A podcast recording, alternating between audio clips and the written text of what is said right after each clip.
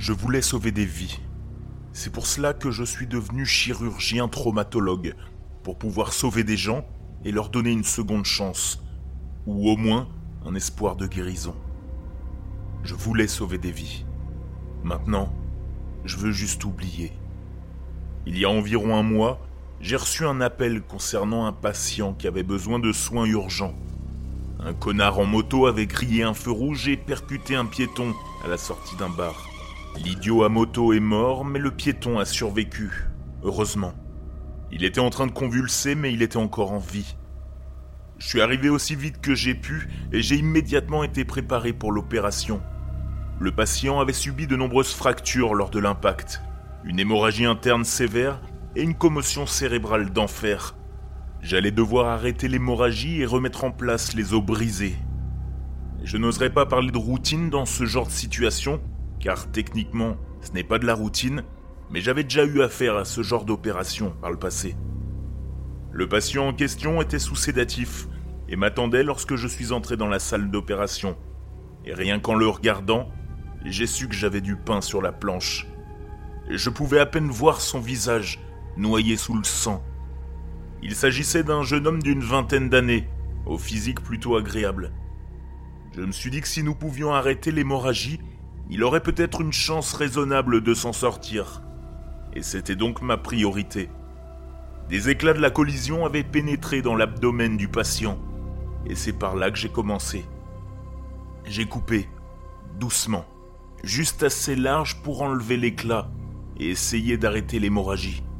Nous avions branché une intraveineuse pour lui transfuser du sang frais afin de le maintenir en vie, ainsi qu'un produit pour aider son sang à coaguler.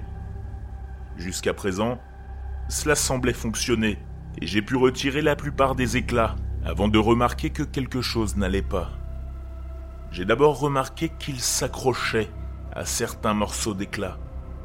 J'ai pensé d'abord qu'il s'agissait de bouts de tissu. Mais les bouts de tissu ne bougent pas comme ça. Ils ne se tordaient pas comme ça.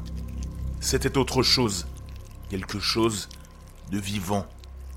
Rien qu'en les regardant, ils ressemblaient à des sortes de vers fins et filandreux. Une fois que je les ai vus, j'ai su que je devais poursuivre mes recherches. Quelque chose vivait en lui. Et je devais découvrir quoi.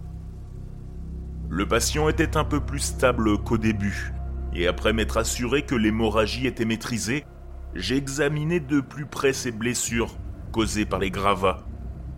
J'ai déjà entendu certains chirurgiens utiliser l'expression de couper et coller. Ce n'est pas le terme le plus courant, mais je l'ai déjà entendu. Un cut and paste, également connu sous le nom de pick and shriek pour certains, c'est lorsqu'un chirurgien met un patient sur la table, l'ouvre et constate qu'il ne peut rien faire. Il n'y a pas moyen de le sauver de l'inévitable. La seule chose à faire, c'est de le recoudre et de se préparer à annoncer la terrible nouvelle à ses proches. C'est un sentiment pesant que de réaliser que l'on ne peut pas aider la personne sur laquelle on se tient, la personne que l'on est censé sauver. Mais parfois, il n'y a vraiment rien à faire. Soit les blessures sont trop graves, soit la maladie a trop progressé. En tant que chirurgien, vous apprenez à vivre avec. On n'aime pas ça, mais on fait de son mieux et on s'en accommode. Je peux faire face au décès, je peux accepter d'avoir fait de mon mieux pour sauver quelqu'un, et même d'avoir échoué. Mais les choses que j'ai vues, en explorant ses blessures, les choses que j'ai trouvées dans les entrailles de ce patient, les choses qui vivaient à l'intérieur de lui, je ne pouvais pas les accepter. Une fois que j'ai dérangé ces choses, elles, elles ont commencé à sortir. Je pouvais les voir glisser hors de ces blessures. De grands vers minces, la plupart bien plus longs que ceux que j'avais trouvés sur les fragments que j'avais retirés du patient. Je n'avais jamais rien vu de tel auparavant. Et en juger par les cris des autres médecins présents dans la pièce avec moi, ils ne l'avaient visiblement pas vu non plus. Les vers sortaient de lui. Il poussait à travers ses blessures, et je pouvais entendre certains d'entre eux tomber, mouillés sur le sol, en se tortillant. Pendant tout ce temps, le corps brisé du patient restait immobile sur la table d'opération, se contentant de tressaillir tandis que les vers le déchiraient, élargissant les déchirures de sa chair au fur et à mesure qu'il lui échappait. Je n'ai pas eu besoin de dire aux autres médecins présents dans la salle de partir. Ils se sont enfuis dès qu'ils ont vu son estomac se déchirer et qu'ils ont vu d'autres vers se répandre hors de lui. Tout ce que j'ai pu faire, c'est rester debout et regarder avec horreur. J'ai reculé vers la porte, mes mains tremblant tandis que les vers se tordaient sur le sol. J'ai regardé à nouveau le patient sur la table. Ses signes vitaux indiquaient qu'il était toujours en vie. Malgré tout cela, et d'une manière ou d'une autre, il était vivant. Je ne savais pas pourquoi il était encore en vie. Il avait perdu tellement de sang. Et maintenant, ce que ces vers étaient en train de lui faire, il n'y avait aucune chance qu'il y ait survécu. Il aurait dû mourir.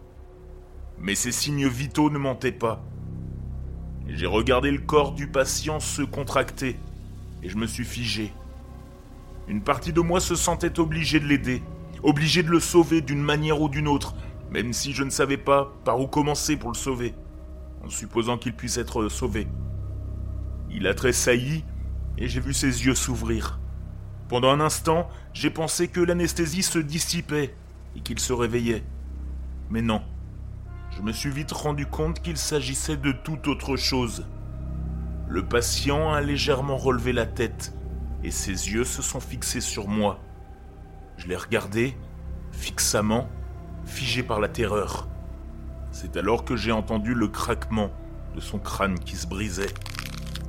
Ses signes vitaux se sont stabilisés, mais sa tête est restée légèrement soulevée, ses yeux toujours fixés sur moi. Une partie de sa tête semblait se détacher, comme si le crâne en dessous avait éclaté et que seule sa peau le maintenait ensemble. Ses yeux sont rentrés dans son crâne avant qu'il ne s'effondre. Et un instant plus tard, j'ai vu quelque chose ramper sur son visage. Une autre bestiole, blanche, comme l'ivoire. Ce n'était pas un ver comme les autres. Cette chose ressemblait plutôt à un croisement entre un isopode et un mille pattes, avec des pattes longues et grêles et une carapace épaisse. Je pouvais sentir ses petits yeux perçants sur moi, en train de m'observer. Et je jure que je pouvais le voir réfléchir. Il me jaugeait.